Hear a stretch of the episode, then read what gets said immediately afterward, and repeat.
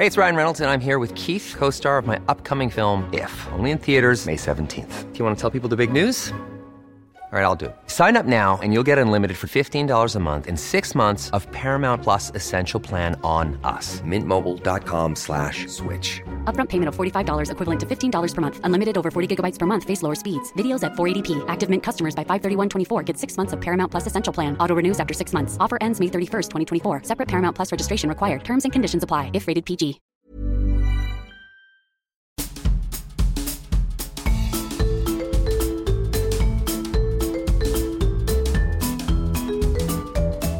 Écoutez le podcast de So Sweet Planet. Je suis Anne Greff et je vous propose des rencontres autour des thèmes des droits humains, de la culture et de l'environnement. Voilà, aujourd'hui, j'ai le grand plaisir d'accueillir Valérie Cabanès sur So Sweet Planet. Bonjour. Bonjour. Valérie Cabanès, vous êtes juriste en droit international spécialisée dans les droits de l'homme et le droit humanitaire. Vous êtes écologiste.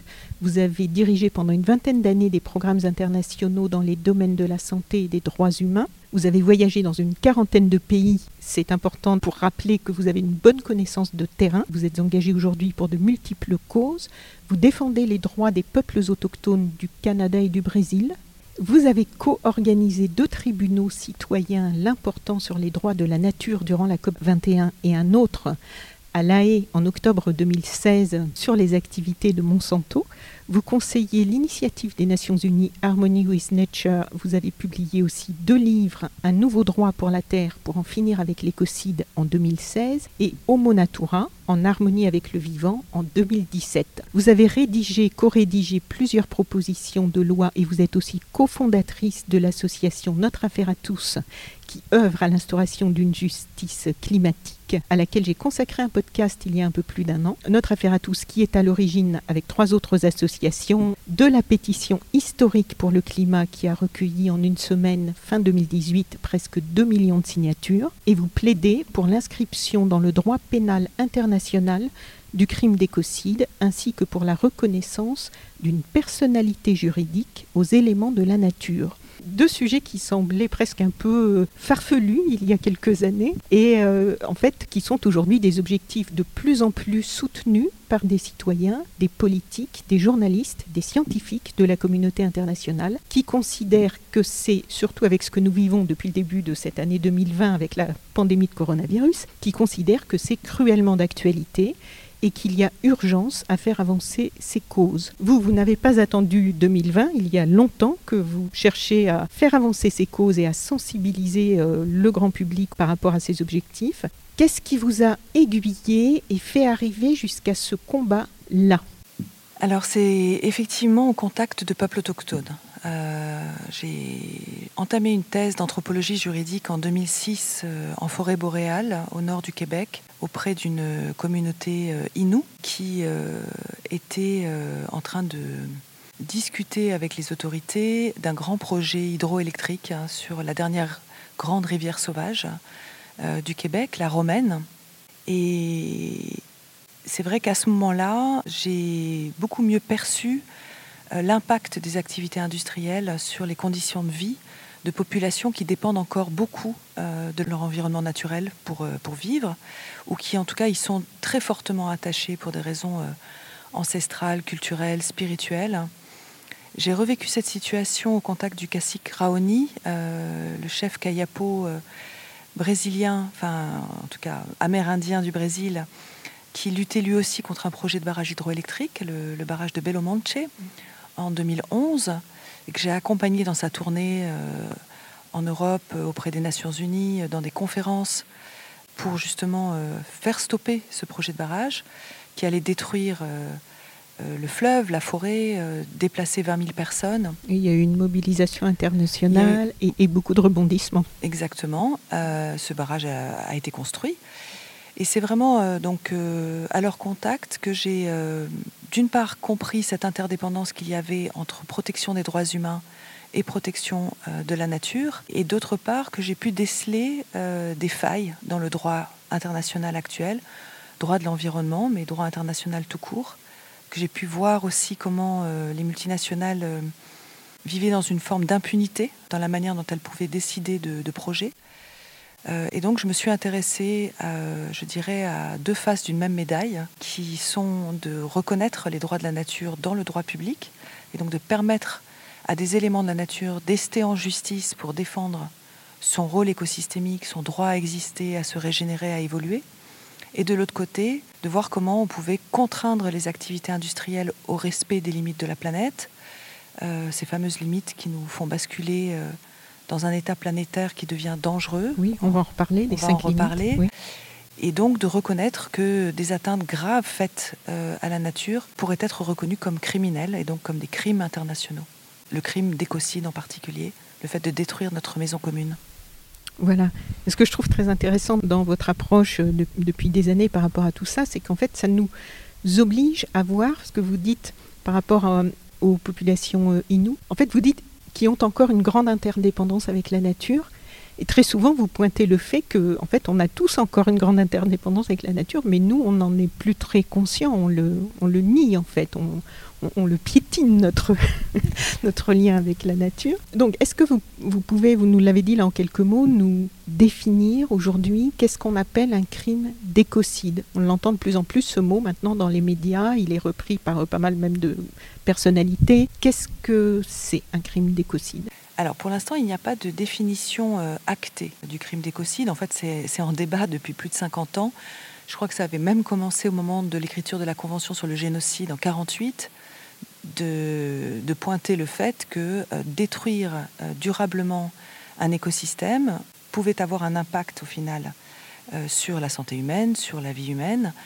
Et donc il fallait reconnaître des atteintes graves comme des crimes internationaux, ces atteintes faites à l'environnement en temps de guerre mais aussi en temps de paix. Et c'est un sujet qui a été longuement débattu dans les années 90, après avoir été mis en lumière pendant l'usage de, l'agent orange par l'armée américaine au Vietnam, euh, fin des années 60, euh, dans l'écriture du statut euh, de la future Cour pénale internationale.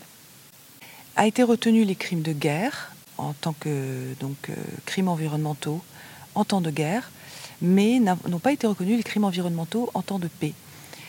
Et ce que je propose depuis 2015 maintenant, dans la lignée d'autres juristes qui ont fait aussi des propositions, c'est d'appuyer le critère reconnaissant un écocide, le fait donc de, détruire euh, notre maison commune, de, porter atteinte à la sûreté de la planète, de l'appuyer sur cette théorie justement des limites planétaires, qui est assez récente puisque c'est une théorie scientifique qui date de 2009, qui vient du Stockholm Resilience Center, une équipe de chercheurs donc qui a réussi à déterminer des seuils chiffrés, des critères euh, vraiment euh, scientifiques en lien avec chaque grand euh, équilibre écologique de la planète, donc en lien avec le changement climatique, avec l'érosion de la biodiversité, avec la façon dont on modifie les sols, dont on déforeste trop les terres émergées, avec ce que l'on met dans les sols, ces fameux intrants chimiques, les engrais. Qui les rendent stériles. Qui les rendent stériles et qui eutrophisent les rivières par ruissellement, c'est-à-dire qui tue la vie dans les rivières, qui provoque les,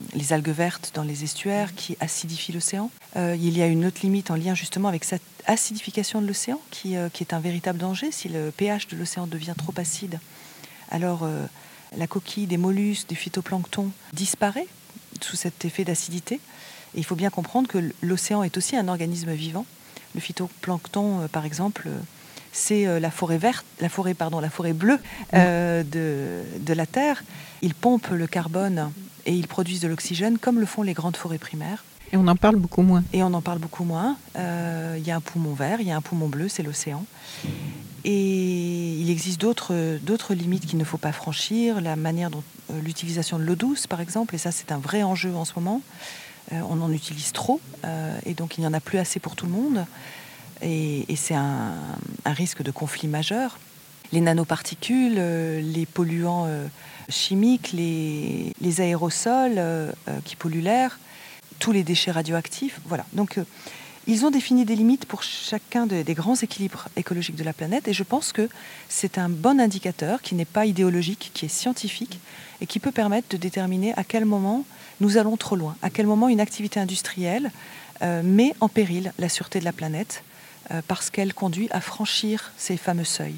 au-delà desquels euh, on a des réactions en chaîne qui font que non seulement on parle de la sixième extinction de masse, de la perte de biodiversité, de tout ça, et aussi de l'humanité. Absolument. C'est sur le vivant. Chacune de ces limites en soi est importante. Euh, il y en a deux fondamentales, celle en, lien avec le changement climatique, le nombre de particules par million de CO2 par exemple dans l'atmosphère qu'il ne faut pas atteindre au risque de rentrer dans un climat qui devienne extrêmement dangereux. Mhm ou euh, l'érosion de la biodiversité, c'est-à-dire le nombre d'espèces qui disparaissent par an, par million. Et il y a effectivement un effet domino. Et on peut très vite le comprendre en prenant un simple exemple. Si on coupe euh, l'Amazonie, la forêt amazonienne, on va avoir un impact sur la biodiversité, puisque c'est une des plus riches biodiversités du monde. On va avoir un impact euh, sur le climat, puisqu'on aura une forêt primaire qui a un rôle absolument essentiel en termes de puits de carbone, donc pour puiser le carbone et restituer de l'oxygène.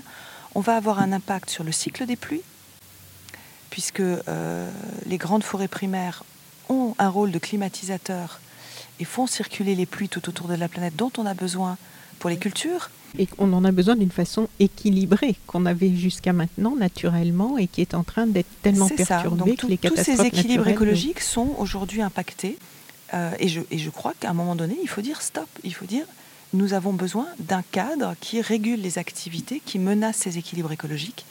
Et malheureusement, ce cadre, il n'existe pas vraiment.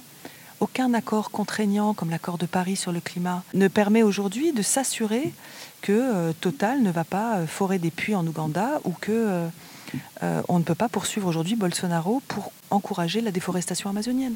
Alors pour arriver à cette reconnaissance, si j'ai bien suivi tout ce que j'ai lu de vous et de toutes celles et ceux qui se battent sur ce sujet, pour arriver à cette reconnaissance, il faut remettre en question la façon dont nous concevons le monde et notre rapport au monde, et notamment notre rapport au vivant. Depuis euh, quelques siècles, il nous faut sortir de cette euh, matrice, de cette façon de penser, et ça demande de remettre en question tout un système économique qui a été construit avec et qui a mené, on ne va pas tout rappeler, mais à l'esclavage, aux colonisations, aux accaparements de terres aujourd'hui, de ressources, aux pollutions, à des guerres et à bien des dégâts créés par l'humain sur la planète, que l'on commence à chiffrer, comme vous venez de le rappeler, et à cartographier dans des études notamment liées à l'Anthropocène. Je fais une interview euh, récemment de François Gémen pour son Atlas de l'Anthropocène, vraiment passionnant parce que là, ce sont des chiffres, mm. c'est incontestable, et on voit les, dégâts euh, crûment. Reconnaître le crime d'écocide, j'ai l'impression que c'est comme tirer le, petit fil d'une pièce de tissu, que tout est aujourd'hui tellement imbriqué que ça ferait bouger en fait tous les autres fils qui constituent la pièce de tissu. Donc ça oblige à tout reconfigurer, tout repenser. Ça semble à la fois maintenant inéluctable et ça semble aussi impossible. On a l'impression que c'est tellement énorme, que tout est tellement imbriqué qu'on ne sait plus par où attraper le problème. Qu'est-ce qui vous fait croire que c'est possible et donc, euh, pour celles et ceux qui nous écoutent, que ça vaut peut-être encore le coup de se battre pour ça? Alors, effectivement, j'ai commencé à, plaider pour la reconnaissance du crime d'écocide dès 2012. On est aujourd'hui en 2020. Et j'ai vu euh, une évolution certaine euh, dans la manière dont euh, certains acteurs se sont emparés de cette idée, et en particulier des acteurs étatiques. Et ça, c'est très important. Pour la première fois en décembre 2019, lors de l'Assemblée générale des États qui sont partis à la Cour pénale internationale, deux États ont officiellement demandé la reconnaissance du crime d'écocide. C'était la première fois. Euh, comme je l'ai expliqué, c'est en débat depuis très longtemps, euh, dans les coulisses même de la CPI. Euh, il y a eu l'action de Polly Higgins en 2010 à la Commission du droit international demandant la reconnaissance du crime d'écocide. Mais tout cela restait de l'ordre du diplomatique ou du plaidoyer militant citoyen. Et pour la première fois, donc deux États ont demandé la reconnaissance du crime d'écocide, et c'est pas un hasard, ce sont deux États insulaires, le Vanuatu dans le Pacifique et les Maldives dans l'océan Indien, qui sont deux États qui sont submergés par la montée des eaux en lien avec le changement climatique. Pour eux, c'est déjà concret. Et pour eux, donc, ils sont dans une réalité concrète de disparition de leur territoire, de leur population, et une conscience aiguë des responsabilités historiques du changement climatique, c'est-à-dire de dire, à un moment donné, il faut être en capacité euh, de dire qui est responsable majoritairement du changement climatique. 71% des émissions de gaz à effet de serre dans le monde sont produites par des multinationales, par 25 sociétés mères. C'est pas le citoyen lambda qui est le responsable de. On, y contribue forcément, mais si on avait des règles qui interdisaient l'usage des énergies fossiles, on ne les utiliserait pas. Donc on, est finalement que la, fin de la chaîne de, commandement, si je puis dire. Donc il faut aller rechercher la responsabilité initiale. Quelle est-elle C'est celle des multinationales qui continuent à exploiter les énergies fossiles quand on sait qu'il faut arrêter, de certains investisseurs, de certaines banques qui continuent à les financer, de certains États qui les encouragent. Et ces États-là, le Vanuatu, les Maldives, disent maintenant ça suffit. Voilà. Et donc il faut aller chercher cette responsabilité. Donc ça, c'est un premier signe qui me fait penser qu'on est à un moment charnière euh, parce qu'on est en train de vivre frontalement le changement climatique. Et d'autres États des pays du Sud, qui sont souvent en plus victimes euh, des actions des multinationales, qui détruisent leur territoire, violent les droits humains, euh, et où ils se sentent pieds et poings liés par des intérêts économiques, demandent un cadre protecteur international qui puisse finalement redéfinir les règles du jeu commercial et industriel et remettre chacun face à ses responsabilités. Je crois que c'est vraiment de ça dont il s'agit. Puis on commence à avoir l'appui de personnalités très connues. Euh, le pape, euh, il y a en novembre 2019, a demandé la reconnaissance du crime d'écocide devant euh, un parterre de, juristes lors d'un congrès international du droit pénal. Greta Thunberg, tête de file de la jeunesse qui plaide pour, pour le climat et les droits des générations futures, vient aussi de demander la reconnaissance du crime d'écocide et a décidé même d'aider financièrement la fondation Stop Écocide. Euh, et donc une campagne est en train de se remettre en place. Je dis se remettre en place parce qu'il y en a déjà eu d'autres par le passé, mais je pense qu'on est à un moment charnière et on voit que même les citoyens euh, en France de la Convention citoyenne pour le climat quand euh, des citoyens sont avertis sur la réalité de l'état du monde. Je voulais en parler après? Il y a bien une, prise de problème d'information. Oui. Parce qu'à partir du moment, on voit aujourd'hui à la tête de grandes puissances des, des présidents qui ont été élus démocratiquement par des millions de personnes, donc évidemment le, Brésil, les États-Unis et aussi euh, d'autres grandes puissances, et qui en fait euh, élisent des personnes qui soit sont climato-sceptiques, soit nient complètement le réchauffement climatique. Et pour avoir à la tête de ces pays aujourd'hui, puisqu'il y a urgence, des présidents ou présidentes qui soient un peu plus euh, éveillés et au fait de ces réalités-là et qui aient envie de les défendre, parce qu'il y en a qui en sont conscients, mais faut-il après qu'ils aient envie et la force et le courage de les défendre? Pour élire et arriver à avoir ces gens-là au pouvoir, il faut que les électeurs soient eux-mêmes conscients. Voilà. Et j'ai trouvé très intéressant l'évolution de toutes les personnes qui ont participé à la Convention citoyenne pour le climat, qui après avoir entendu des experts dont vous étiez, ont eu une, vraie évolution, une vraie prise de conscience et ont euh, réclamé des choses différentes d'avant d'avoir eu ces informations. Donc on a bien aujourd'hui un problème d'information de du grand public. Absolument. D'une part, ils ont effectivement, beaucoup d'entre eux n'étaient pas très au fait de la cause environnementale ou climatique, voire même certains étaient climato-sceptiques, ils l'ont dit. Hein. Donc il y a eu un, effet, donc euh, le fait de s'informer et donc pédagogiquement de comprendre par des faits euh, une prise de conscience qui était très forte. Mais ce que je trouve très intéressant, et en particulier sur cette euh, demande de reconnaissance du crime d'écocide par les citoyens, c'est le fait qu'ils sont allés au-delà de leur mandat. Leur mandat a été de trouver des mesures euh, pour réduire de 40% les émissions de gaz à effet de serre. Bon. Et en fait, en écoutant euh, les experts, euh, François Gémen ou moi sur l'écocide, les limites planétaires, ou, etc., et d'autres personnes, ils ont, Valérie Delmotte-Masson, je me souviens que ça les avait beaucoup marqués aussi, ils ont pris conscience justement de ce fameux effet domino dont on a parlé tout à l'heure entre les limites planétaires et du fait qu'on devait aujourd'hui avoir une vision systémique et donc des réponses systémiques. Et la demande de reconnaissance du crime d'écocide, elle rentre là-dedans, c'est-à-dire qu'ils disent on doit reconnaître les limites planétaires comme des normes juridiques, comme un cadre contraignant, et on doit reconnaître le crime d'écocide parce que on ne réglera pas le problème du climat sans régler le problème de la biodiversité, le problème de l'acidification de l'océan, le problème des engrais chimiques, euh, des pesticides, etc. Tout est lié. Et, donc, ils sont allés bien au-delà, et c'est là où le gouvernement s'est retrouvé un peu en porte-à-faux, parce que tout d'un coup, on leur demande des choses qui sont euh, révolutionnaires. Et je rappelle quand même que les citoyens ont voté pour le crime d'écocide de la Convention à 99,3%, c'est-à-dire qu'il y a eu une quasi-unanimité sur ce sujet-là, et qu'elle fait partie des deux mesures qui devaient passer à référendum, où ils avaient préparé un projet de loi pour éviter justement que les élus détricotent leurs demandes. Bon, là, ils sont dans un vrai bras de fer en ce moment avec le gouvernement qui a tendance plutôt à, à se porter en faux sur la plupart des mesures sur lesquelles il s'était engagé. Mais vous avez tout à fait raison. Il faudrait, faudrait, que les gens qui, qui soient aussi éduqués. C'est ça. Absolument. Donc euh, ça, c'est un vrai défi. De toute façon, l'éducation, c'est la clé de tout. Ça, on est bien d'accord. Euh, l'éducation à l'école, l'éducation par les médias, euh, et puis une éducation à l'éducation, si je puis dire, parce que il y a quand même malheureusement aussi beaucoup de jeunes qui ne veulent pas savoir, et peut-être aussi parce qu'ils ont peur de l'avenir.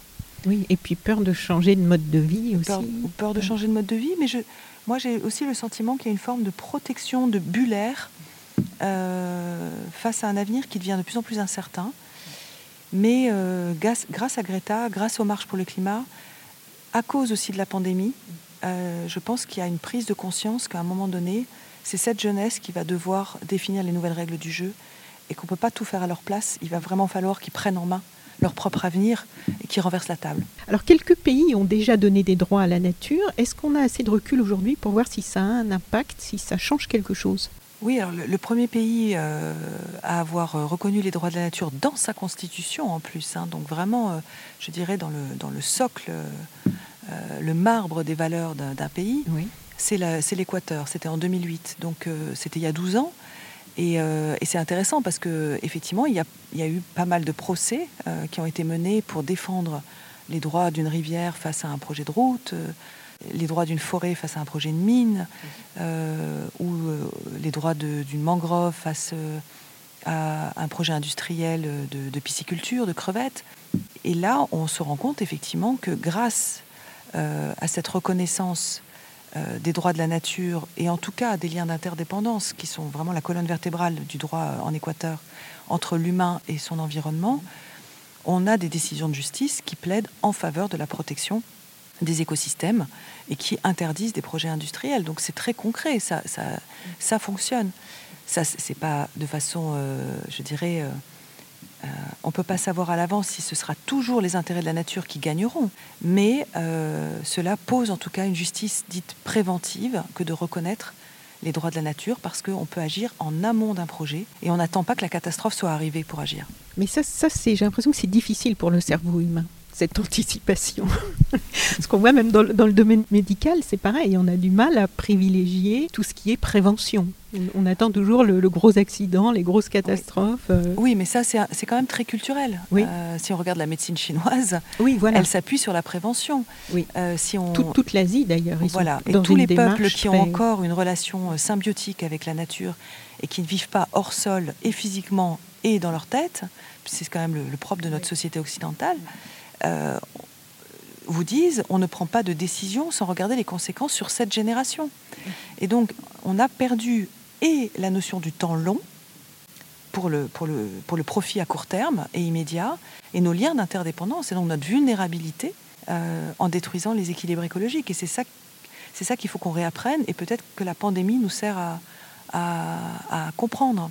Oui, celles et ceux qui se battent pour l'environnement euh, se plaignent souvent que les grands accords comme l'accord de Paris sur le climat ou les mesures qui sont prises pour protéger l'environnement ne sont pas assez contraignants et que donc ils n'ont pas vraiment les moyens ensuite, eux, de les faire appliquer. Pourquoi, euh, vous qui avez suivi d'assez près euh, plusieurs de ces accords, de ces mesures, de ces grands rassemblements, Qu'est-ce qui bloque Pourquoi ne sont-ils pas assez, voire pas du tout contraignants, tous ces accords qui seraient censés aider, desquels on se réjouit, enfin les ONG en général sont plus, euh, se réjouissent moins parce qu'elles savent que tant que c'est pas contraignant, euh, finalement ça n'a pas beaucoup d'impact. Qu'est-ce qui fait que euh, on, a des accords qui ont l'air de ne pas servir à grand chose alors, très, très simplement, très concrètement, euh, je rappelle donc que la Société des Nations de 1928 est devenue l'Organisation des Nations Unies à la sortie de la Seconde Guerre mondiale avec un objectif qui était de maintenir la paix entre les États pour que ça ne se reproduise plus en particulier et, d'être en capacité aussi pour les États de décider ensemble euh, de mesures collectives qui, je dirais, qui posent un socle de valeurs en termes de droits humains, et puis progressivement, on est passé au droit de l'environnement, etc. C'était une vision globale des intérêts des, citoyens de la planète. Oui, alors c'était l'objectif initial. Sauf que dès le début a été posé comme principe incontournable le principe de la souveraineté nationale. Et c'est ça qui, en fait, achoppe aujourd'hui euh, à l'intérêt collectif. C'est-à-dire que tant que dans le droit international, on privilégiera toujours euh, la souveraineté nationale sur l'intérêt général. Les accords, à ce moment-là, sont euh, les accords qui peuvent être pris entre les États sont soumis à la discrétion de cette souveraineté. Ce qui veut dire qu'un État peut décider de sortir d'un accord comme il le veut. Ça veut dire aussi donc qu'il peut le violer euh, allègrement et en fait il ne va avoir que des remontrances. Oui, il n'y a pas de pénalité. Voilà, la communauté internationale va produire des rapports en disant c'est pas bien ce que vous faites. Si vraiment ça commence à être euh, vraiment insupportable pour tout le monde, alors il peut y avoir des sanctions, mais elles seront économiques, mhm. d'accord? Euh, On met un peu au banc, je dirais, euh, voilà, on peut aller jusqu'à aller vers un, embargo total, comme ça s'est passé pour l'apartheid en Afrique du Sud, mais il faut, il faut on, on voit qu'il faut aller vraiment très loin. L'intérêt aussi de la création de la Cour pénale internationale, ça a été de dire il y a des limites à ne pas dépasser. Et donc la Cour pénale internationale va avoir une compétence dite universelle sur des crimes internationaux graves sur lesquels on s'est mis d'accord. Ce qui veut dire qu'un État, par exemple les États-Unis, pour ne pas les citer, qui n'ont pas signé le statut de la Cour pénale internationale, comme d'ailleurs ils ont très peu signé la plupart des conventions internationales. Si un ressortissant américain commet un crime de génocide, commet un crime contre l'humanité, un crime de guerre, et peut-être demain un crime d'écocide, s'il est reconnu, euh, dans un territoire qui, lui, est parti à la Cour pénale internationale, un pays qui, lui, est parti à la Cour pénale internationale, il peut être poursuivi en justice. C'est d'ailleurs, et ça fera le lien avec ce qu'on s'est dit tout à l'heure, c'est pour ça aussi que je plaide pour que le crime d'écocide soit reconnu par la Cour pénale internationale et pas par une convention internationale votée par l'ONU. Parce que tant qu'on aura ce principe de la souveraineté nationale à l'ONU, ces conventions ne seront jamais totalement contraignantes. En revanche, si le crime d'écocide est reconnu comme un crime international grave jugé par la CPI, avec les cinq autres, je crois, avec, hein, les, avec les quatre autres, ça serait le cinquième, le cinquième crime contre la paix et la sécurité humaine, mhm. alors euh, on aurait beaucoup plus de leviers d'intervention. Mais c'est vraiment ce principe de la souveraineté nationale qui va avec tout le reste, c'est-à-dire avec cette manière dont on, on s'approprie la nature, on s'approprie des territoires, et donc on dresse des murs et des frontières en se disant ici c'est chez moi, ce que je fais chez moi ne regarde personne. Et en fait, on oublie complètement qu'on est habitant d'une même terre, qu'on est d'abord citoyen d'une même planète, euh, et, qu'en plus, euh, on a construit un système qui nous rend tous interdépendants économiquement les uns des autres. Aujourd'hui en France, on exporte 90% de ce que l'on produit et on importe 90% de ce que l'on consomme. Donc on ne peut pas vivre sans les autres. Et, cette illusion qui est en train d'émerger, en plus dans la conscience collective, populiste, nationaliste, que l'on s'en sortira beaucoup mieux tout seul en s'enfermant, euh, c'est contribuer à aller droit dans le mur et aller aussi droit vers la guerre. Alors plusieurs multinationales ont été accusées, preuve à l'appui, d'avoir mené des campagnes de désinformation pour défendre euh, leurs intérêts financiers au détriment des intérêts des citoyens et des intérêts de l'environnement. Il y en a eu plusieurs et ça s'étale sur des décennies. C'est un sujet que vous connaissez bien puisque avec le tribunal euh, Monsanto, vous étiez au, fait de ces sujets-là. Ces multinationales qui ont été accusées de ces campagnes de désinformation, elles sont toujours là et elles continuent leurs activités. Est-ce qu'elles ont changé de comportement? Alors certaines commencent à changer euh, parce que les investisseurs ne veulent plus les suivre, ça c'est une première chose. Par exemple sur les énergies fossiles, euh, on commence à avoir des déclarations, même de Total, euh, qui dit bon, bah, à partir de maintenant, on veut investir massivement dans des énergies dites vertes. Alors après, qu'est-ce que c'est qu'une énergie verte? Ça, ça se discute. Mais comme ils ont de toute façon des emprunts qui courent sur des anciens projets euh, fossiles, de puits de pétrole, etc., ces projets ne peuvent pas s'arrêter du jour au lendemain, puisqu'il faut bien qu'ils les remboursent. Donc ils considèrent qu'ils doivent continuer à les rendre rentables. Donc il, y a, il commence à y avoir donc une prise de conscience de certains acteurs sous la pression des investisseurs et de la communauté internationale. Aussi, il faut que ces acteurs économiques deviennent des sujets de droit international, ce qui n'est pas le cas. Quand vous signez un accord contraignant entre États, vous n'engagez pas les multinationales. Les multinationales sont des entités qui fonctionnent en parallèle. Elles sont des sujets. ont des tribunaux parallèles maintenant. elles ont même des tribunaux d'arbitrage privé euh, qu'elles saisissent quand elles n'obtiennent pas gain de cause euh, face à la justice internationale.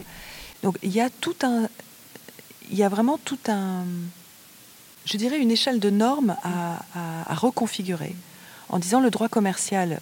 Le commerce, c'est la bonne gestion de la maison. Euh, l'économie, c'est étymologiquement veut dire la bonne gestion de la maison.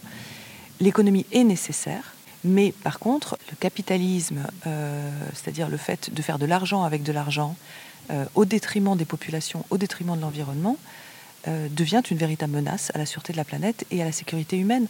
Donc il faut que le droit économique s'assujettisse aux droits humains, il faut que les multinationales aient euh, des obligations de respect des droits humains et du droit de la nature, comme les États.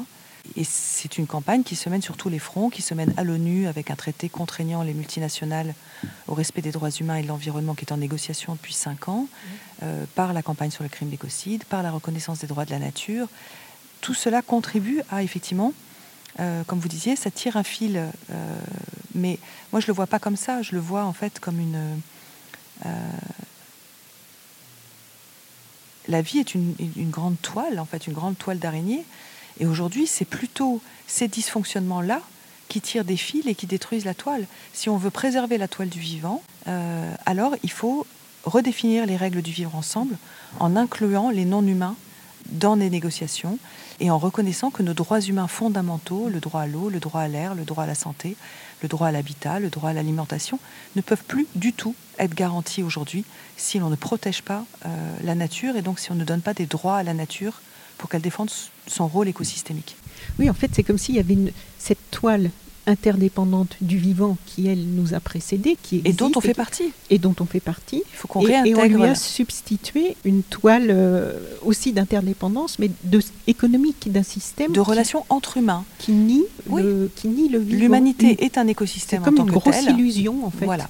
Le, fonctionnement de l'humain et l'humanité en général est un énorme écosystème sur Terre, mais il faut que cet écosystème puisse euh, interagir avec les autres écosystèmes vivants nous sommes un des écosystèmes, nous sommes une espèce parmi les espèces, nous sommes un élément de la nature. Et la science nous démontre que, euh, le, système terrestre est basé sur l'interdépendance de différents systèmes écologiques et l'humanité n'est qu'un des maillons de cela. Et donc nous devons réapprendre à intégrer la toile du vivant et à la respecter.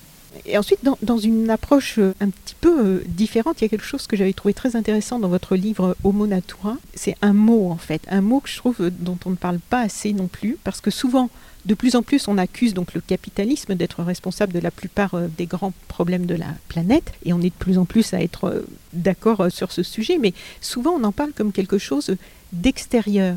Et pourtant, ça naît de l'homme. C'est l'homme qui l'a créé, ce capitalisme. Et quand on parle de changer le système, il faudrait peut-être parler de ce qui, à l'intérieur de nous, peut pousser l'homme à entretenir ce système. Et par exemple, donc ce mot euh, sur lequel je m'étais arrêté, l'avidité. Parce que vous parlez donc de l'avidité des actionnaires qui veulent toujours gagner plus, donc ça encourage tout ça. L'avidité pour les ressources, l'avidité en tant que simple citoyen, voilà, lorsqu'on veut consommer toujours plus. Donc vous en parliez dans votre livre et page 52, vous écrivez ce modèle social parce qu'il exploite les plus démunis, parce qu'il encourage l'avidité et la compétition provoque beaucoup de souffrance et génère de la violence. L'avidité donc stimule tous les travers du capitalisme et le capitalisme stimule l'avidité. Donc c'est un cercle vicieux. Comment passer de ce cercle vicieux à un cercle vertueux par rapport à cette avidité dont on finalement dont on parle quasiment jamais quoi? Ah, c'est un vaste débat. Oui.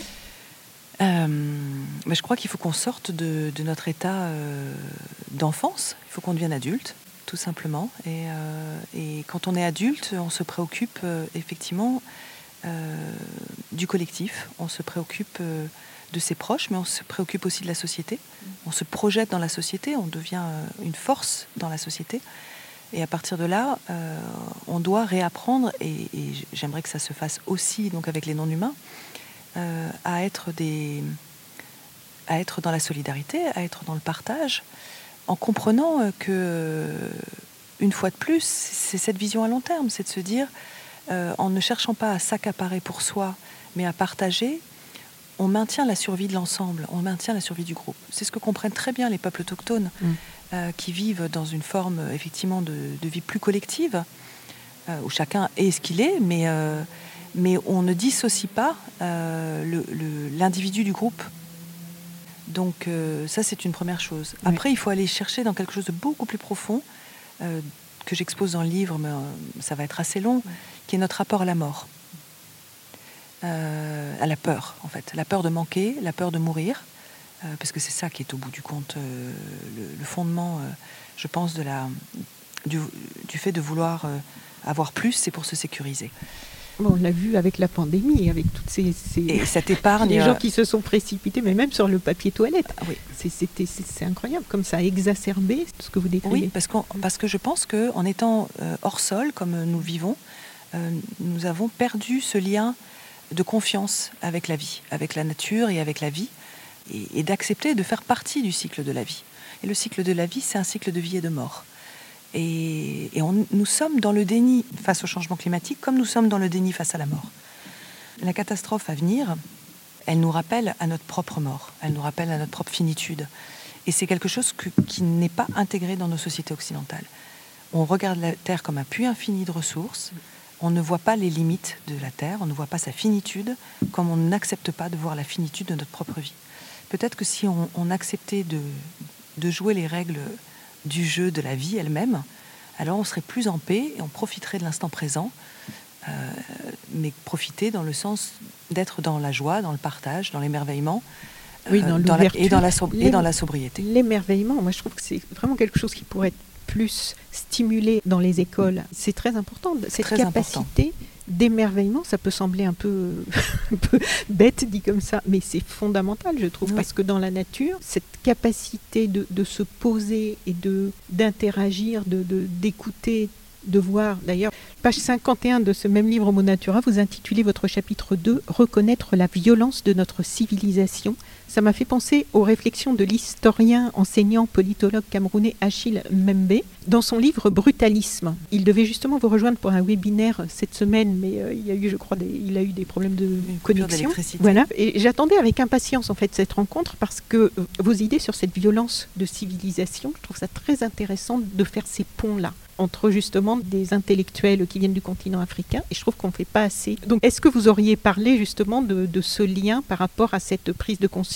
de reconnaître la violence de notre civilisation puisque dans Brutalisme, dans son livre, c'était aussi euh, le sujet alors j'espère que j'aurai l'occasion, euh, parce que je pense qu'il va venir euh, intervenir une prochaine fois hein, pour, euh, pour un des webinaires sur les droits de la nature organisé par Marie Toussaint, qui est donc eurodéputée au Parlement européen. Qui a été aussi à l'origine de notre affaire à et tous. Et qui est voilà, l'une des cofondatrices de notre affaire à tous. Donc oui, j'espère pouvoir en discuter avec lui, mais c'est ça pourrait faire l'objet d'un prochain podcast, si vous voulez. Oh mais j'en serais ravie. J'en serais ravie. On va lancer l'invitation. Voilà, Valérie Cabanès, un grand, grand merci pour ce temps dans votre emploi du temps euh, très chargé et surtout en ce moment avec euh, tout ce qui est bousculé euh, avec notre ami le coronavirus. Donc je vous souhaite une bonne continuation, un grand merci et puis je vais continuer à suivre et à relayer bien au-delà de ce podcast vos activités. Voilà. Et la, campagne donc sur stopécocide. Oui. Earth, comme la Terre. Je vais mettre le lien dans la description. Où, les citoyens peuvent demander à leur gouvernement de soutenir justement cette demande de reconnaissance du crime d'écocide par la Cour pénale internationale. Voilà, l'appel est lancé aussi pour ça. Merci beaucoup. Au, revoir. Chères auditrices, chers auditeurs, si vous avez apprécié ce podcast de So Sweet Planet, N'oubliez pas de lui mettre un avis favorable sur votre application de podcast, par exemple 5 étoiles sur Apple Podcast, et de rédiger un avis sympathique. Cela me fera plaisir. Pour plus d'informations sur les droits humains, l'environnement et la culture, vous pouvez suivre la page So Sweet Planet sur Facebook. Enfin, n'oubliez pas de vous abonner gratuitement soit à la newsletter sur le site sosweetplanet.com, soit au podcast sur votre application de podcast pour être informé des prochains podcasts de So Sweet Planet mis en ligne. À bientôt.